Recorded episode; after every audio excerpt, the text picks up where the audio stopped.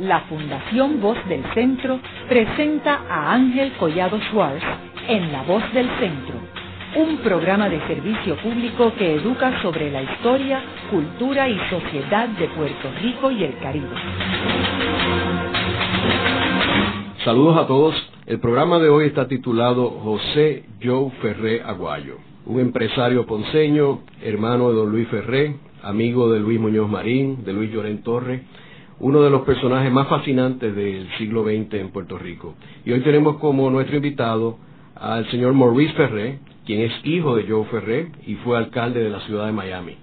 Mi buen amigo Maurice, bienvenido aquí al programa. Muchas gracias, Ángel.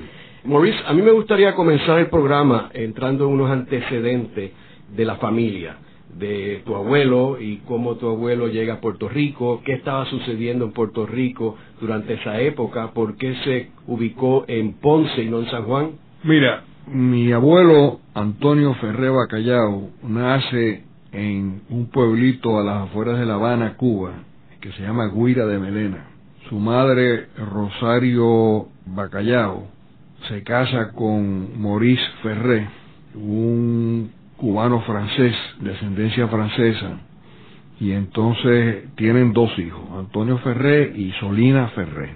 Antonio Ferré queda huérfano de padre a, a muy temprana edad, y entonces Rosario Bacallao, viuda de Ferré, se va a vivir con la hermana, que estaba casada con un gran empresario azucarero cubano, gente de, de, de, medio, de apellido Nodarse.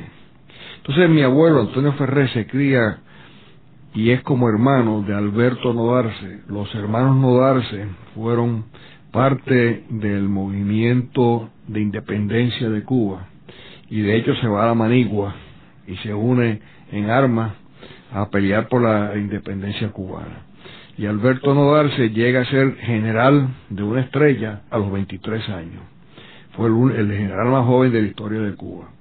Y entonces este, mi abuelo, primo hermano de él, que tenía dos o tres años menos que él, quería seguirlo. Y parece que se mete en un problema con las autoridades españolas y su tía y su tío, don Luis Bacallao, se lo lleva a Puerto Rico, Luis Bacallao cree que así evita que Antonio se meta en más, más, problemas con las autoridades. Y como no tenía 18 años, creo que tenía 17 años, casi para cumplir 18, Antonio se va con la promesa de su tío de que él podría regresar una vez que cumplía ma mayoría para unirse a la guerra de independencia de Cuba. Llega a Ponce porque el, el, barco llegaba a Ponce y don Luis Bacallao tenía clientes porque era un ingeniero azucarero. Entonces tenía de clientes a, la, a las centrales aquí, Lluvera, Cortada, las otras centrales de, de, del sur de Puerto Rico. Y se queda por vez primera, la primera noche, en un colono que se llamaba Reparada, que hoy en día es el barrio Santa María de Ponce, donde está la Universidad Católica, que interesantemente, por eso, por esa razón, porque papá era muy sentimental, él luego compra esa finca y le dona parte del terreno y hoy en día es la Universidad Católica de Puerto Rico. Bueno, el hecho es que eh, don Antonio, papá Toño, llega a Puerto Rico en los, eh, a finales de los años 1890, 95, 6, no, no, no sé exactamente, no recuerdo exactamente qué año, y trabaja en Ponce, luego va a y trabaja con Abarca porque le consigue trabajo ahí su tío Luis Bacallao, porque obviamente Abarca le hacía mucho de los trabajos del ingeniero Luis, el, ingeniero cubano Luis Luis Bacallao, y, pues por esa razón Papatoño empieza a trabajar en Abarca. Luego forma una, una empresa que se llamaba Merton Ferré, y en el 1917 cuando mi abuelo ya tendría casi 30 años, forma una compañía que se llamó Puerto Rico Iron Works. Y ahí empieza la empresa, las empresas Ferrer Ponce. Papatoño se casa con Mary Aguayo. Mary Aguayo, de una familia originalmente de San Juan, el primer aguayo, Josep Aguayo, llega a Puerto Rico a fines del siglo XVIII. Y curiosamente, tío Luis, Luis Ferré, tenía, había trazado y tenía toda, toda la, información y por eso es que nosotros tenemos miles de familiares y primos y acá rato uno es, primo. Charlie Pasarel es primo, Noel Estrada es primo, Mary Aguayo es, es prima, así que nosotros tenemos los grandes parentescos en Puerto Rico por los Aguayos Casals. Por ahí, por los Casals, también viene el parentesco con don Pablo Casals. Pero te quiero decir que ese matrimonio pues habrá sido en el 1900, 1901. Papá nace en el 1902, es el mayor. Luego le sigue Luis Ferré, que nace en el 4. Y la última que nació fue Isolina, que también lleva el nombre de su tía, la hermana de Antonio Ferré de Cuba. Y curiosamente, Isolina Ferré, cuando Papatoño se va para Puerto Rico, en el año 96, 95, por ahí, se mete a monja. Y entonces ella es cofundadora o fue de las primeras alumnas de la primera asociación religiosa y la única de Cuba, que es la, el Apostolado del Sagrado Corazón. Entonces ella, ella fue apostolina y fue maestra, maestra por muchísimos años hasta que llegó Fidel Castro a Cuba y de ahí se va para Miami, no le gustó Miami, se vino aquí donde las apostolinas tenían una escuela en el Coquí.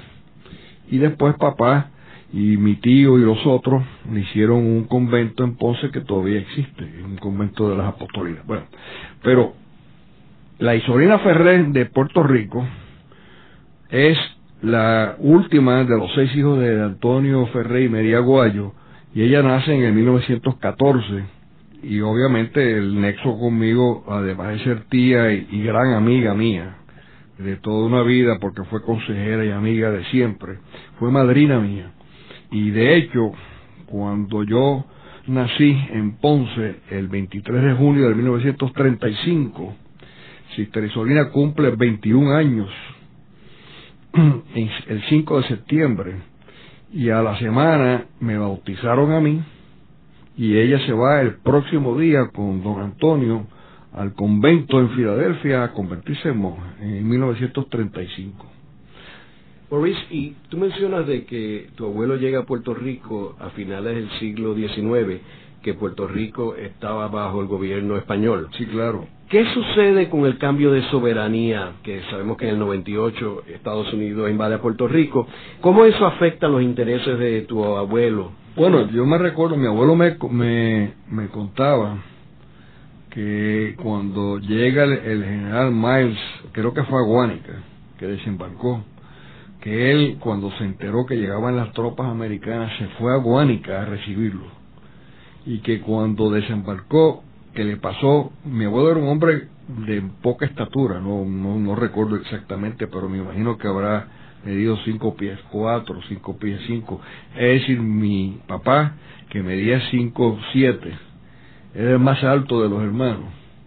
Y mi abuelo, él le llevaba tres pulgadas o cuatro pulgadas en mi abuelo, así que mi abuelo era un hombre bajito.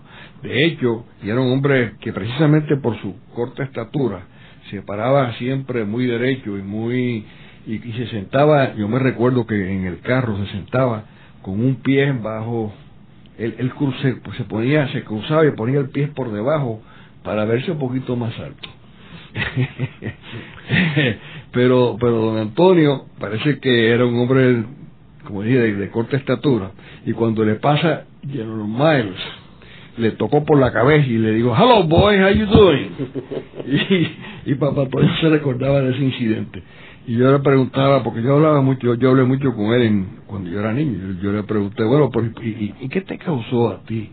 Que te dijera, ¿qué impresión te causó a ti? Yo, bueno, era un, era el general maestro, un hombre importante que venía con una misión en la cual yo estaba de acuerdo. Yo obviamente en aquel entonces, este, era un patriota cubano dedicado al bienestar de, la República de Cuba y yo creía que Puerto Rico iba a seguir por un mismo camino. No fue así. Pero yo creo que en aquel entonces Papatoño lo que le interesaba era sobrevivir y poder mantener su familia. Recuerda que tuvo seis hijos. Y hay que ver lo que es tener seis hijos en, esa época a principios de siglo. Este, el primero papá José Ferrer Joe, que nació en el 1902, y la última mi sobrina en el 14. Así que cuando se funda la Puerto Rico Iron Works, Titizo tenía tres años y papá tenía 15. Y papá se, se va, porque, y esto, esto es bien simpático también, curioso de todo esto. Mi abuelo se había convencido, mi abuelo no, no estudió, porque no cuando se va de Cuba es muy jovencito y empieza a trabajar. Pero era un hombre que insistía en la educación. Y entonces él se hizo ingeniero por correspondencia. Y tenía, creo que la licencia número 3 como ingeniero mecánico de Puerto Rico.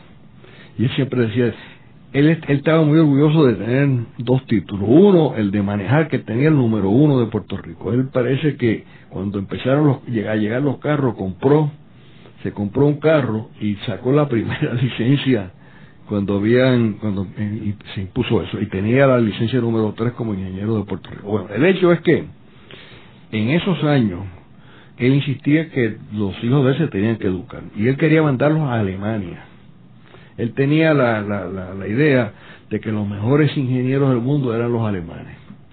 Entonces, en aquel entonces, la, la compañía de electricidad de Ponce, que tenía los trolleys también, porque los trolleys de electricidad estaban, eran, eran parte de la misma franquicia, era una compañía de Boston. Y Papatoño era muy amigo. Y de hecho, la compañía era cliente de Puerto Rico Iron Works. Y este señor convenció a don Antonio que se fuera a Boston porque había una, una, universidad de ingeniería que se llamaba MIT. Y Papatoño entonces viaja a Nueva York y se va a Boston y se quedó maravillado de la maravilla de escuela esta de Boston, de MIT, Massachusetts Institute of Technology, y ahí es que va tío Luis y tres de los hermanos Ferrer, pero no papá, porque papá no quería ser ingeniero. Desde un principio papá siempre era rebelde.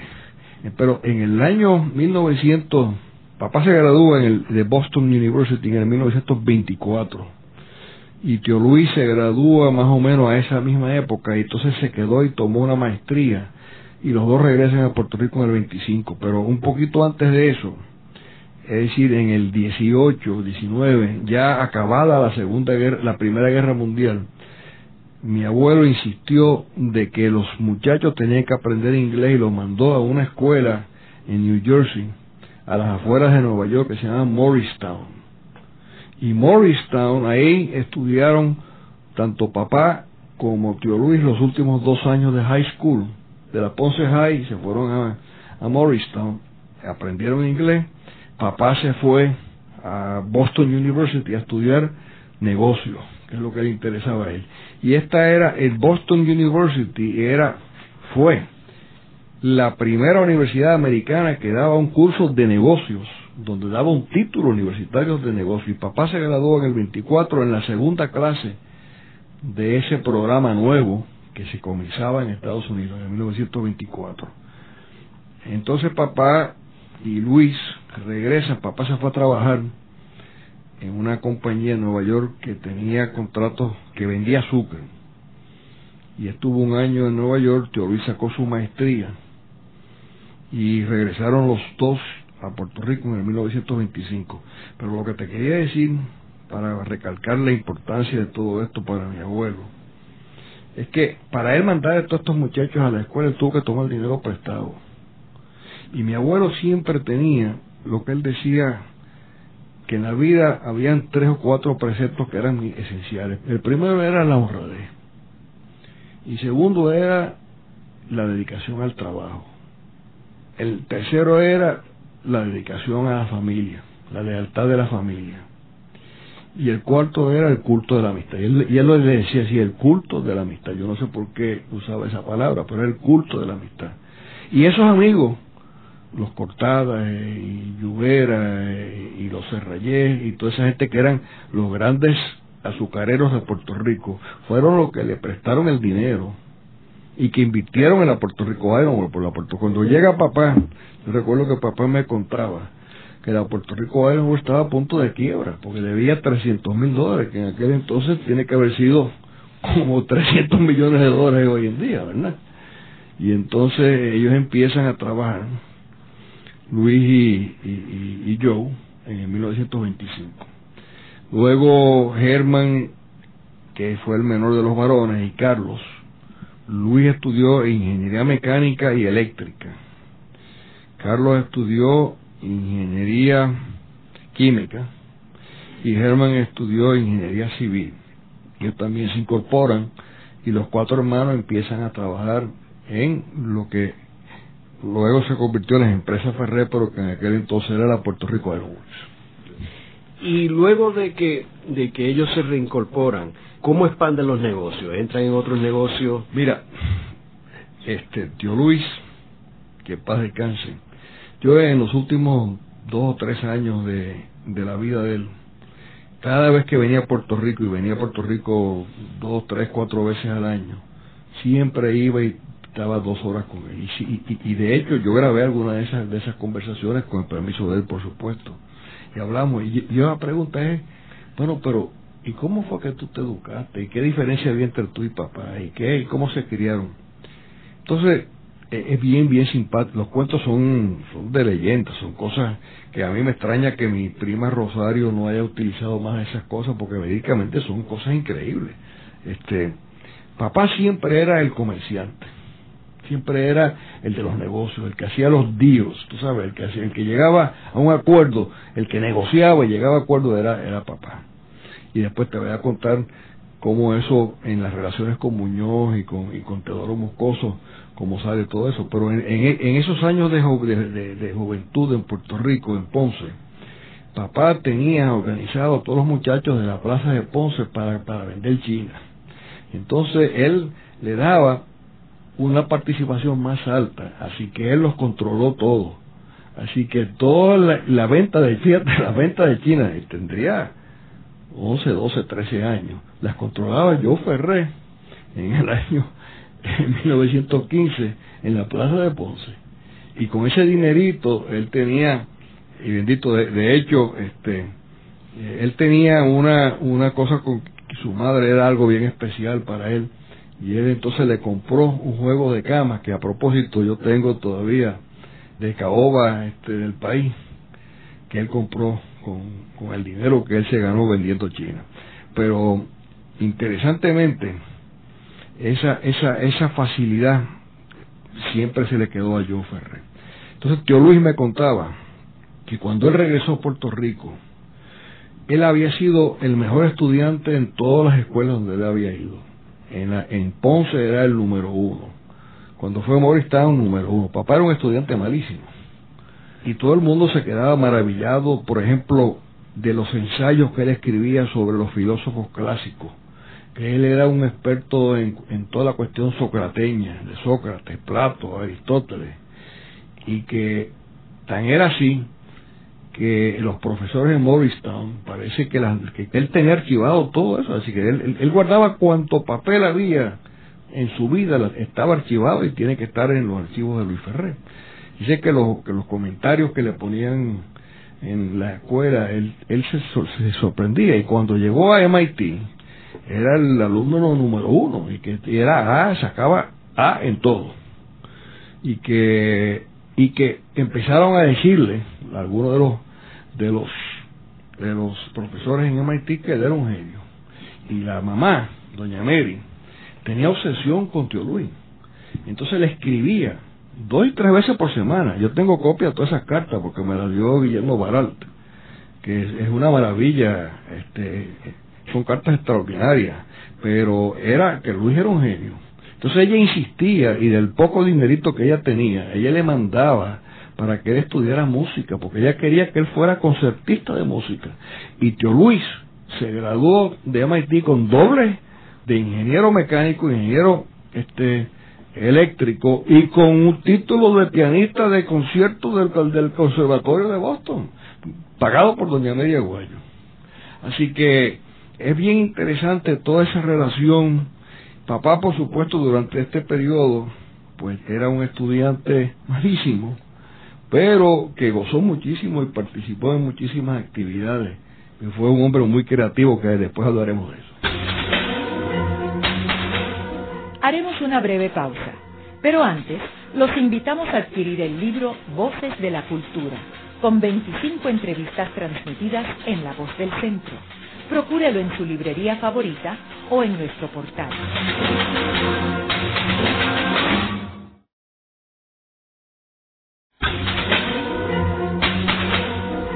Están escuchando a Ángel Collado Schwartz en La Voz del Centro.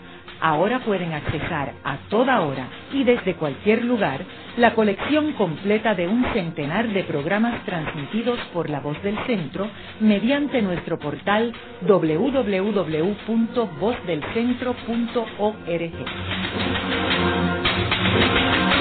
Continuamos con el programa de hoy titulado José Joe Ferré Aguayo. Hoy con nuestro invitado, su hijo Maurice Ferré, quien fue alcalde de la ciudad de Miami. Maurice, me estabas contando de la conversación que tuviste con tu tío Don Luis. Sí, eh, una serie de conversaciones.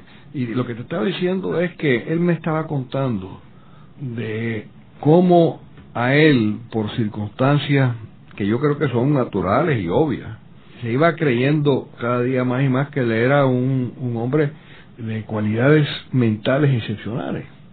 Y yo creo que a propósito es cierto, el hombre tenía, eh, fue un, en materia de memoria y las cosas, era un músico, un matemático, porque era ingeniero, un científico, era un hombre, un hombre extraordinario.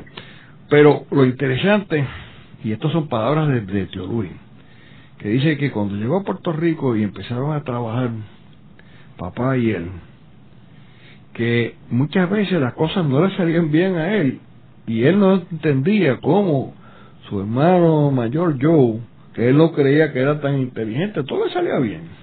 Y tú me preguntaste qué fue lo que pasó y cómo fue que empezó a, surgir la Puerto Rico Bueno, Es que papá se metió a buscar representaciones.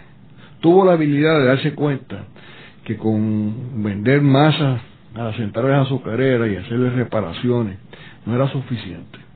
Entonces él empezó a buscar la representación de Alice Chalmers, una compañía americana, de los camiones White. Eso fue papá. Entonces poco a poco empezó a surgir la Puerto Rico Airworks. Y además papá siempre estaba metido en negocios de, de, de propiedades real estate. Él empezó un reparto, el primer reparto de Ponce, la Alhambra y él recién llegado, es decir, cuando él llega en el 1925 se mete a comprar solares y, y todo fiado. Y entonces él lo que hacía es que le vendía los solares a la gente rica de Ponce y los convenció. Y ahí fue que, por ejemplo, don Jacobo Cabaza hace la mansión Cabaza en un solar que le vende papá. Y entonces con eso compraba otro y empezaba. Y así que desde bien jovencito ya papá estaba negociando y comprando. Y como, y como y el dinero, fíjate qué cosa bien, bien interesante. Y como papá Toño no tenía mayoría de la Puerto Rico Iron Works, porque para él levantar esa empresa, él tuvo que coger dinero prestado de sus amigos también. Así que los clientes eran también los inversionistas en la Puerto Rico Iron. Y papá no quiso decía eso era no era no era buen negocio porque si si tu cliente también es dueño te aprieta para que le, le, des precios menores entonces él empezó a comprar como la compañía ya estaba en quiebra él empezó o a punto de quiebra él empezó a comprar las acciones a todo ese y terminó con la mayoría. Entonces y, eso pasa en los años 30 es decir que papá tendría 28 29 30 años. Y yo me recuerdo de un cuento famoso que me contaba mi papá, yo después lo verifiqué con mi abuelo, que papá terminó con la mayoría de las acciones de la Puerto Rico Aeroworks. Entonces don Antonio lo llama y le dice, mira, yo, Dios te dio a ti esta capacidad, pero este negocio lo empecé yo. Y tú tienes tres hermanos y tú tienes una obligación de participar con ellos. Entonces él le vende a los tres hermanos, incluyendo a Luis, lo que él había comprado de la mayoría y ahí se quedan ellos con el control de la Puerto Rico Airworks. Pero eso te dice varias cosas. Primero, de ese sentido de familia que tenía don Antonio. Segundo, de la capacidad de negocio que tenía papá. Tercero, de la generosidad de espíritu de él y de todos, todos ellos, porque Tío Luis también fue igual. Y papá. Es decir, que eran gente de una nobleza innata, de una naturaleza noble de carácter y eso, esa rivalidad que hubo entre papá y tío Luis, yo creo que fue algo de toda una vida. Y yo creo que lo que, según yo, por lo menos he captado, el tío Luis me lo admitió un poco, no en total, es que Luis era el favorito de Doña Mary y papá era el favorito de, don Antonio. Pero Doña Mary era un carácter muy fuerte y era un carácter dominante en la familia, dentro en la casa la que dominaba y la que mandaba y la que decidía era Doña Mary. Y parece que eso este fue un incentivo para Luis y también para papá. A papá porque se quería ganar el cariño de su madre y porque tenía el apoyo de su padre. Pero hay un cuento muy famoso de esa época, que una vez llega papá a las 11 de la mañana al trabajo y tío Luis había estado desde las 7. Y entonces tío Luis va y le dice a su padre, mira papá, tenemos que sentarnos con Joe porque tenemos que aclarar esto porque yo no voy a estar llegando aquí a las 7 de la mañana cuando él llega a las 11. Entonces don Antonio los llamó y los puso a hablar y dice, mira, Joe, dice Luis, yo creo que tiene razón que tú llegas aquí. Dice, pero mira papá, lo que pasa es que ya anoche me metí en una fiesta y yo no llegué a mi casa como hasta las 4 de la mañana. Pero tú sabes que yo vendí este contrato, mira, te traigo este contrato que tengo hecho. Además, yo sé más de negocio a las 11 de la mañana de lo que sabe Luis a las 7 de la mañana. y eso fue eso fue una anécdota bien simpática. Eso, me lo contó mi abuelo, papá Toño, me contó ese cuento.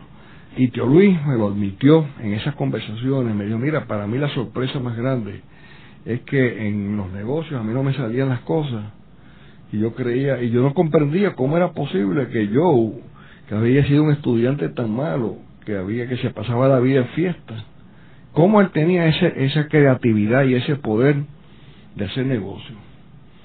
Y así fueron subiendo, pero te quiero decir, en toda justicia, y después te voy a contar de la Ponce Cimenti y todo eso, pero, pero que e, era un balance, tú sabes, era un balance entre esa, esa, esa creatividad de Joe Ferré y esa habilidad de ganarse a la gente, porque es lo que era, un vendedor, era, él, y él se vendía a él, y la idea de él, y él, y era un hombre que convencía, pero un hombre que era, tenía una simpatía innata, era un hombre bien informal.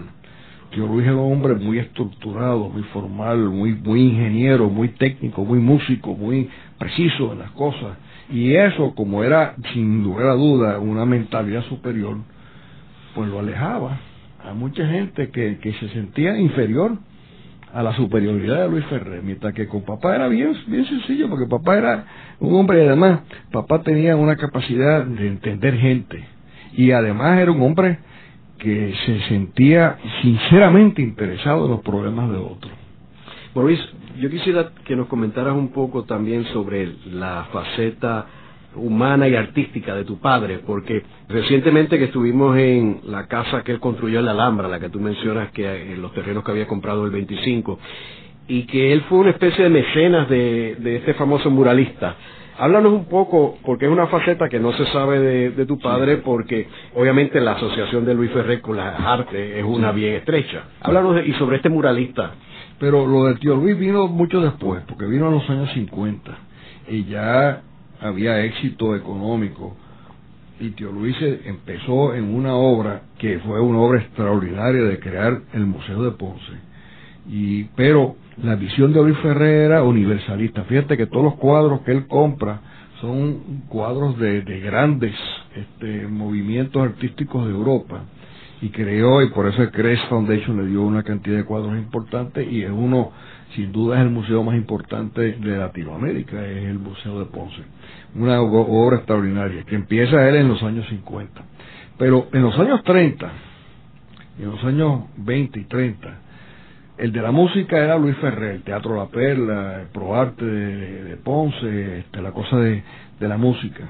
Pero el patrocinador de los artistas puertorriqueños era mi padre. Entonces, yo recuerdo que papá, digo, en la casa donde yo me crié, habían 40, 50 cuadros, entre ellos ocho murales de, de don Rafael Río Rey este, y ahora voy a explicar un poquito eso, pero Horacio Castén, Don Miguel Pou, eh, todos los grandes artistas de, Puerto Rico de la época. Y papá, es que papá era un bohemio, papá tenía el corazón de bohemio y él lo que le gustaba era eso. Y, y, en Ponce, en mi casa, yo recuerdo de muchacho que tendría cuatro, cinco, seis, siete años, que me despertaban a las tres de la mañana de noche con la gritería porque estaba don Luis Llorén Torres, que, que bebía en cantidades cuantiosas, y Julia de Burgos, y, habían se ponían con competencias de arte, de poesía, y escribían, y estaban, y cantaban, y había músicos. Y, Noel Estrada, no, bueno, Noel Estrada era primo de, de papá, así que Noel Estrada que escribió la bellísima canción en mi viejo San Juan, era primo, primo, primo nuestro.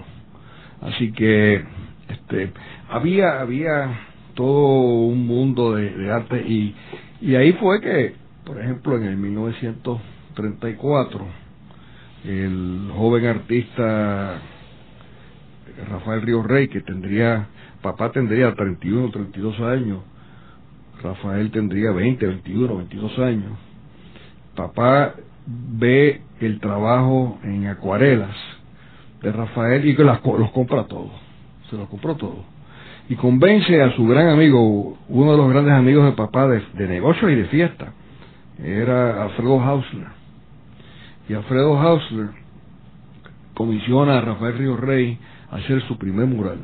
Y papá lo comisiona a hacer el segundo mural que lo termina en 1938 en la casa de Ponce. Y, así consiguientemente tuvo, mi recuerdo Rafael Río Rey es que eh, hizo ocho murales en mi casa, grandes. Es decir, cada mural de esos hay algunos que tiene 20 y 30 pies de largo y 7, 8 días de, altura, el más grande. Los más pequeños son de 5, 7, 8 pies por, por, por 8 o 9 de alto.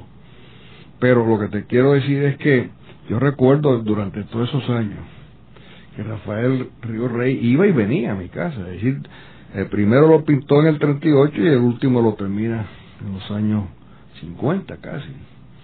Y, y, yo mi recuerdo es de Rafael, eh, eh, Rafael entraba en la casa como, como que si él fuera parte de la casa. Él no tocaba puerta ni nada, entraba y traía sus pinceles y empezaba a pintar, se quedaba ahí, se iba, estaba tres o cuatro días, se iba y regresaba siete meses después. Y así, y así fue como hizo esa obra. Pero definitivamente papá era un hombre que tenía un gran sentimiento. Él era, yo diría que Teología era un gran universalista. Pues, pues yo Ferrer fue un gran puertorriqueño. Fue un hombre que, quería profundamente a Puerto Rico y, en todas las cosas que él hacía, así como, como tú, Ángel, que coleccionas cosas de Puerto Rico, pues papá lo que le gustaba eran las cosas de Puerto Rico. Mira, yo no recuerdo un solo lienzo en mi casa que no fuera de un artista puertorriqueño. Todos eran de Puerto Rico. Bueno, Luis, ¿y cuándo es que él se conecta con Luis Muñoz Marín y el Partido Popular? Pues mira, yo no sé exactamente. Yo lo que sí sé es que después, yo Luis tenía mucho, se, molestaba mucho porque papá era popular. Y papá siempre le contestaba, pero Luis, lo, lo mío no es de ahora, yo, yo soy popular desde los años 40. Yo creo que papá se convirtió en popular en el 41, 42 por ahí. Digo, ya existía el Partido Popular, ya don Luis era presidente del Senado, creo, que en el 40, 41, así que, pero comenzaba, era un comienzo, pero papá se identificaba, igual que papá fue demócrata toda la vida. Él, él nunca, él nunca, eh, de, de joven, de niño, era presidente. Fíjate qué cosa también extraña, que el político, cuando ellos eran jóvenes, era papá, no Luis y papá llegó a ser presidente de la, de la Juventud Republicana de Puerto Rico. De muchacho, de juventud, juventud republicana. Pero era, era el republicanismo de, de Abraham Lincoln y de Celso Barbosa. Era el, el partido liberal de Estados Unidos, pero cuando él se da cuenta en los años 30 que el partido republicano americano era el partido de los ricos y que era el partido conservador y retrógrada de muchas cosas, él se convierte y fue de toda la vida un demócrata fervoroso. Y no solamente con, con don Luis y el Partido Popular, papá en las cosas en Estados Unidos también, él siempre participaba y ayudaba a todas las cosas del Partido Demócrata. Este, y yo me recuerdo que, que en paz descanse el gran amigo mío y de padre, y mi padre también, José Benítez, el Chinche Benítez, que Muñoz lo puso, no sabía qué hacer con él, lo puso de presidente del Partido Demócrata de Puerto Rico, cuando Muñoz no quería el nexo entre el Partido Popular y el Partido Demócrata Americano. y le decía Mr. Democrat a Chinche Benítez y Chinche me decía a mí, el Mr. Democrat de verdad se llama Joe Ferré. Y así era. Pero yo creo que los nexos entre papá era un muñozista este bien dedicado y bien leal a la causa y al partido, con excepción de que quería la estadía. Y papá contaba el cuento de que una vez él le dijo a don Luis, le, dice, don Luis, yo, yo soy popular, pero yo soy popular estadista. Entonces don Luis le dijo, yo, eso es una contradicción, eso no, no, es posible ser popular estadista. Pero ahí estaba Teodoro Moscoso. Y Teodoro Moscoso, que fue creo que de las pocas veces que tuvo acuerdo con mi padre, eh, porque después vamos a hablar un poco de, también de eso, le dijo, pues mira, yo creo que hay más de uno en este partido. ¿Y cuándo es que surge la expansión de las empresas Ferré? Mira, papá, que siempre tenía todas estas ideas este, futurísticas, empieza con la cosa de tratar de comprarle, de hacer una fábrica de cemento en los años 30. Y él trata de todas formas de, de, lograr eso, pero cuando el gobierno decide hacer una, una serie de fábricas para industrializar a Puerto Rico, pues el gobierno tenía los medios que en la familia Ferrer no tenía en aquel entonces. Entonces, este, ahí es que comienza papá a buscar la manera de hacer una fábrica de cemento. Y entonces convence a tío Luis y a don Antonio de que esto tenía algún sentido de, de lógica y que la Puerto Rico Iron podía participar en construir muchas de las, de las estructuras y todo eso. Y entonces en a fines de los años 30 es que se comienza todo eso y se inaugura entonces la fábrica de cemento en 1942. Papá en el 42, que ya tiene 40 años, se le ocurrió que la forma que obviamente durante la guerra había una gran necesidad de cemento, cuando termina la guerra a papá se le ocurre este, brillantemente que tenía que vender cemento fuera de Puerto Rico. Entonces él se fue a Venezuela y empezó a vender cemento en Venezuela y tuvo gran éxito porque había escasez. Vendió cemento en la República Dominicana y empezó a vender cemento en Cuba. Entonces, típico papá, quería montar una fábrica de cemento en Venezuela. Entonces Eugenio Mendoza, que gran amigo de mi padre y fue yo Ferré de, de Venezuela sin duda, decidió montar una fábrica de cemento y pasó legislación nacionalista que no permitía a personas que no fueran venezolanos tener una fábrica de cemento en Venezuela. En la República Dominicana sí se hizo una fábrica de cemento. Y, y en un momento, a principio, papá tenía el 40% de las acciones de la primera fábrica de cemento que se hace en la República Dominicana. Cuando digo papá, recuerda eso siempre fue la familia. Así que cuando papá Papá podía haber hecho eso solo, pero él no lo hizo solo, él siempre lo hacía a nombre de la familia Ferré, con sus tres hermanos y su, y, su padre no, porque ya su padre no estaba, no estaba en eso. Pero entonces, esa fábrica de cemento a la larga Trujillo se queda con ella. Y buscó la manera de sacar a papá, y papá le vendió las acciones al suegro de Trujillo, este Paquito Martínez Salva, y otros que estaban en el eh, a, la familia Invert, a, la familia Peinado, que eran toda la gente de, del movimiento trujillista, eh, obviamente eran acciones de Trujillo. En Cuba se logró a la larga, papá fue el que ideó y se montó Cementos Titán. Cementos Titán, una fábrica de cemento de Santiago de Cuba, que en, en un momento, también típico de papá, hubo una pelea entre la familia Babún de Cuba y don Emilio López, y papá le compró las acciones a don Emilio López y se quedó con la mayoría de Cementos Titán. Y luego se las vendió a la familia Babún y se quedó en minoría papá. Luego de una breve pausa, regresamos con Ángel Collado Schwartz en La Voz del Centro.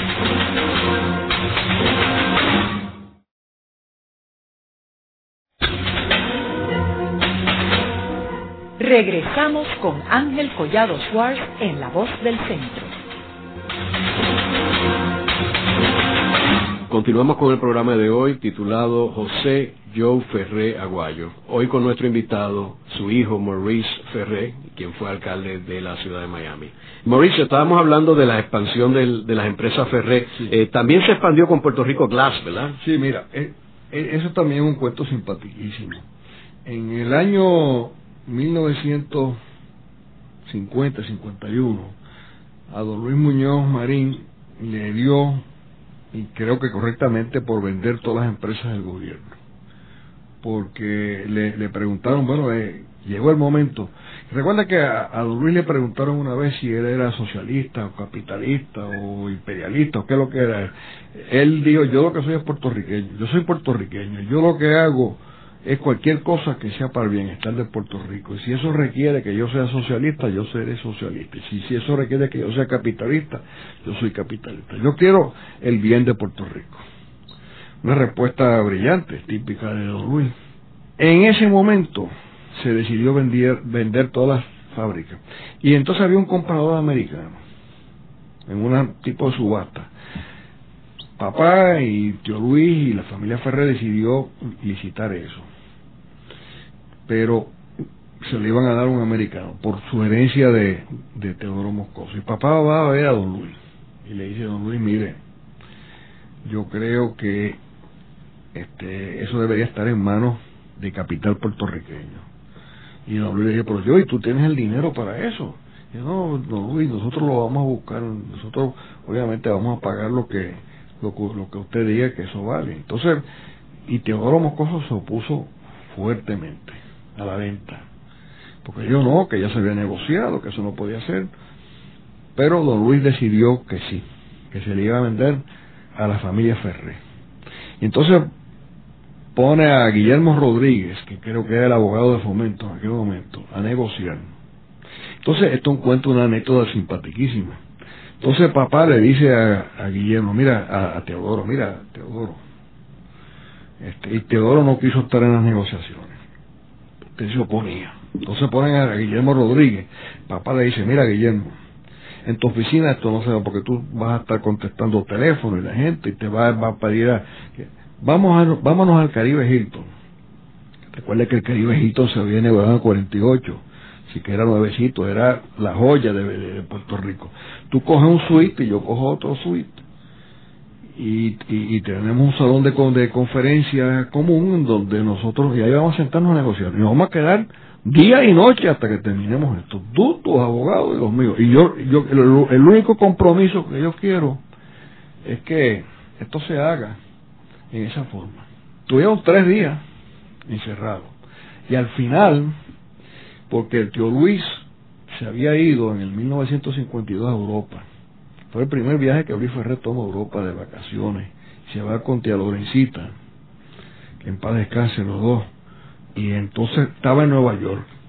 Y él continuamente mandaba telegramas, cómo van las negociaciones, que papá pues le mandaba, le, le, información. Entonces, cuando Luis se da cuenta que ya está a punto de, terminar, se monta en un avión y viene, porque él iba a venir en barco, pero viene, entonces en el 52. Entonces papá le decía, a Guillermo. Guillermo, Luis está a punto de llegar aquí. Si Luis llega aquí y se mete en estas negociaciones, estas nego tú sabes que esto no se va a dar. Entonces, basado en eso, Guillermo transó y había un problema. Y entonces llaman a Teodoro. Y papá dice, no, no, esto lo tiene que decidir don Luis Muñoz Marín.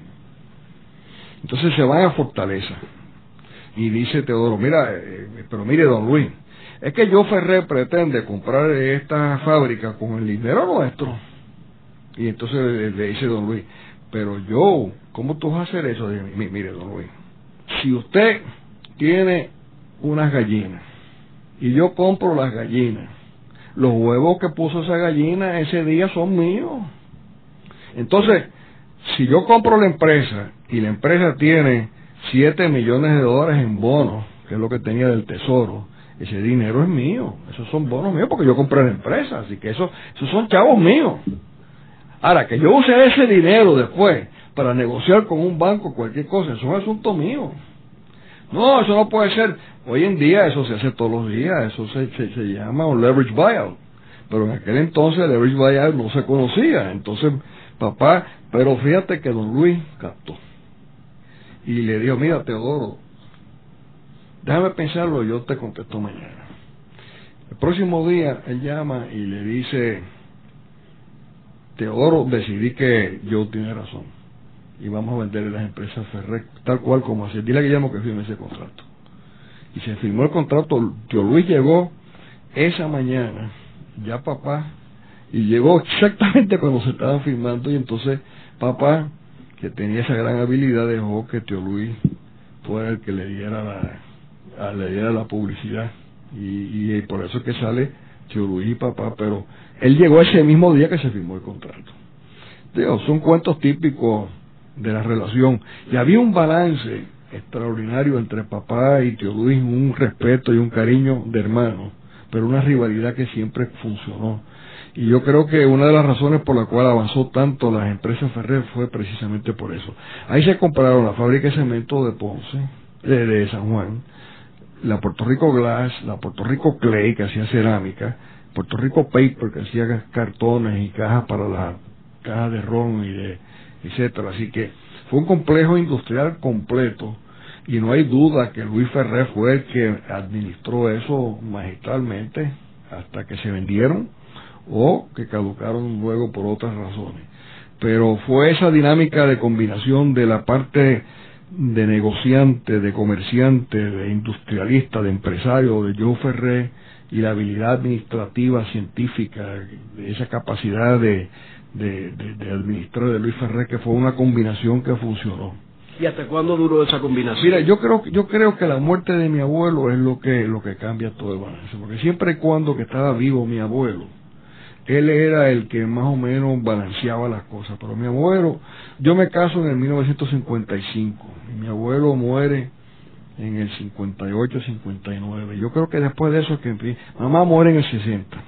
Yo creo que la muerte de mi abuelo y dos años después la muerte de mi madre cambian completamente las, las dinámicas. Y entonces papá se cree que Luis Ferré es demasiado lento, demasiado conservador, que no es suficientemente atrevido, progresista, y entonces ahí empiezan poco a poco a haber una división y cada uno de ellos se, eh, empieza a ir a, su lado.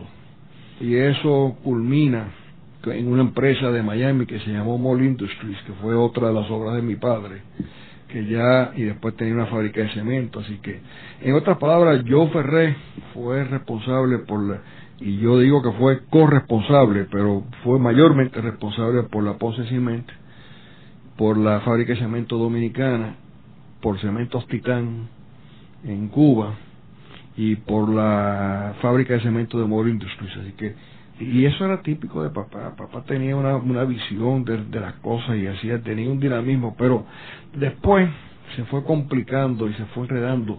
Porque yo le pregunté a tío Luis una vez, le dije, bueno, tío Luis, ¿qué fue lo que pasó? ¿Y qué exactamente?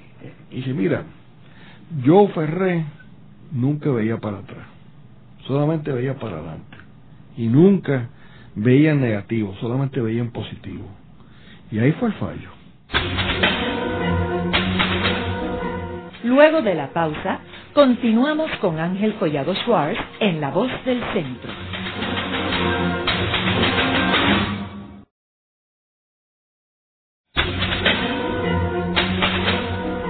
Continuamos con la parte final de La Voz del Centro con Ángel Collado Schwartz.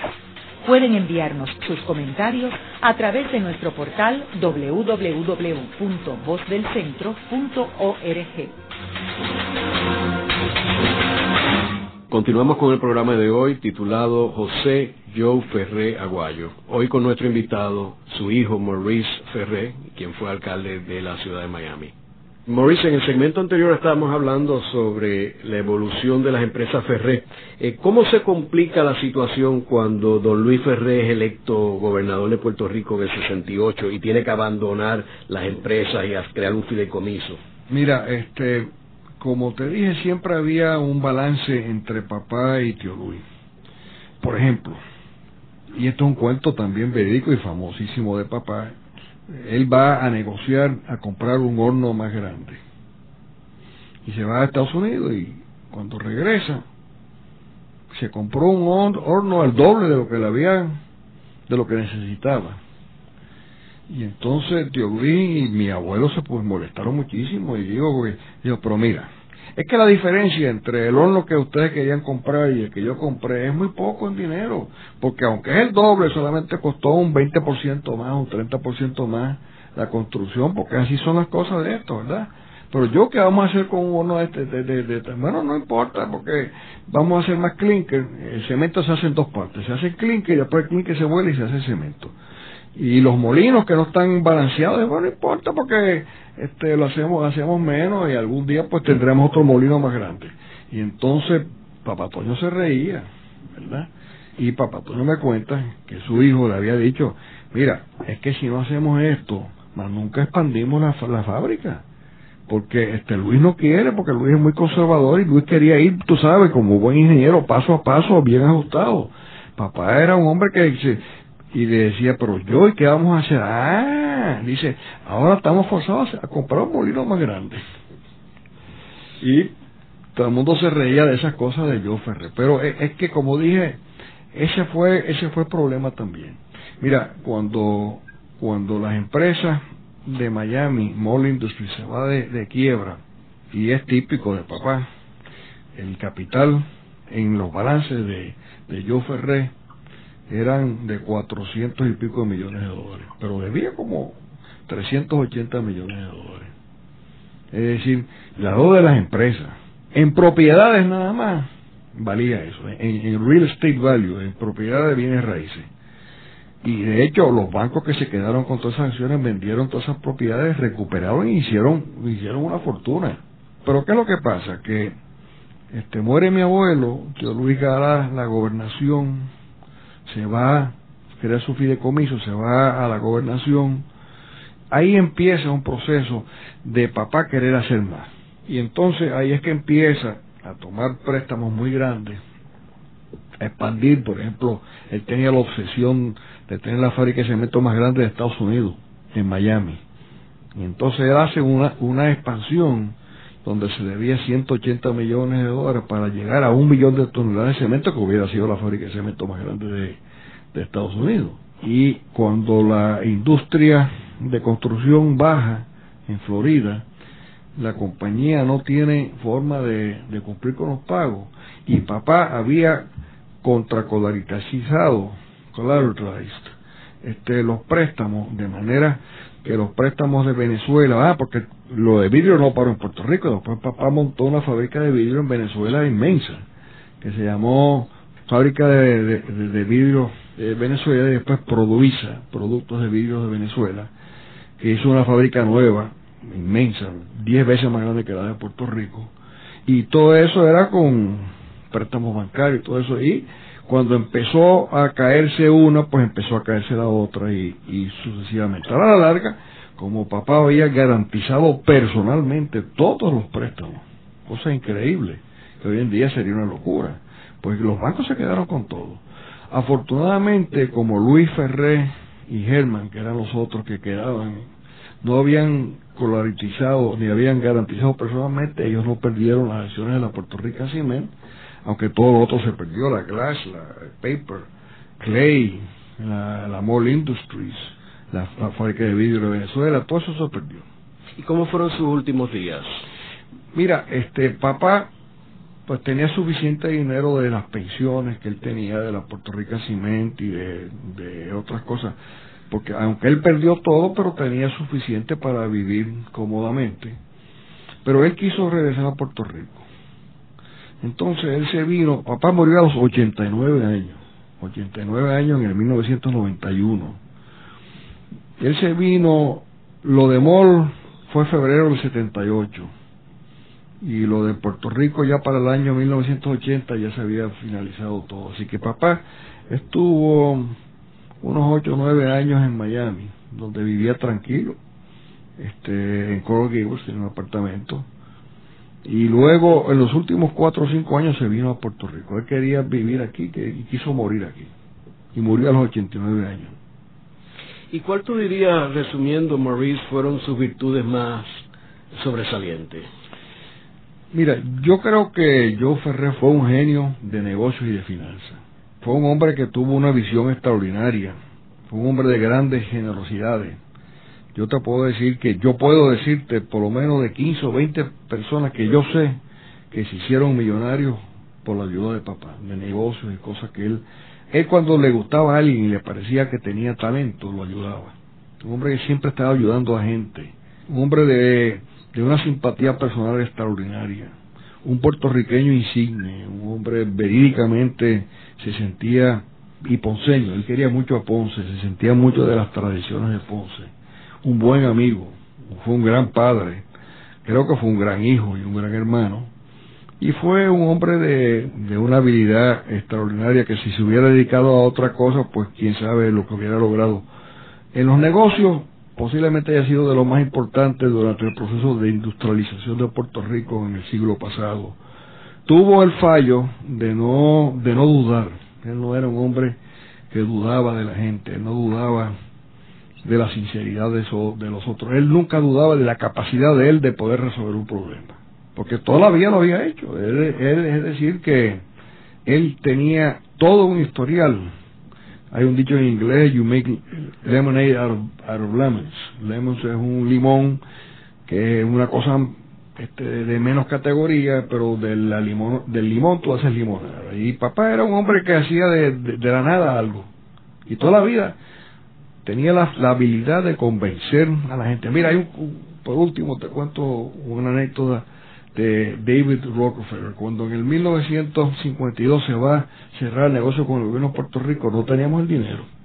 Y papá se va y convence al Chase Manhattan Bank que nos preste un millón de dólares, que ese era el pronto que teníamos que poner. No, no había el dinero para eso, para comprar esa esa fábrica. Y, y, David y, el cuento que me contó mi David Rockefeller que le dieron el dinero a papá y se lo llevó en un cheque del banco. Y no había firmado los papeles. Es decir, había enamorado tanto a esta gente que ni se dieron cuenta, riéndose y pasando el buen rato, que no había firmado los papeles y yo Ferrer se fue sin firmar los papeles. Y no fue por tres días, porque se metió en una fiesta que duró tres días, donde él eh, logra que, que regrese al banco a firmar los papeles de la garantía del banco. Fue un hombre de una capacidad humana extraordinaria. En el programa de hoy hemos discutido la figura de Joe Ferré, uno de los personajes más fascinantes del siglo XX, un empresario ponceño, visionario, hermano mayor de don Luis Ferré, miembro del Partido Popular Democrático, amigo de Luis Muñoz Marín y amigo también de Luis Llorén Torres y Julia de Burgos y Bobby Capó, etcétera. Gracias, Maurice. Encantado y gracias a ti.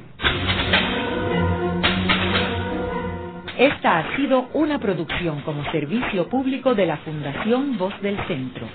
Los invitamos a sintonizarnos la próxima semana a la misma hora.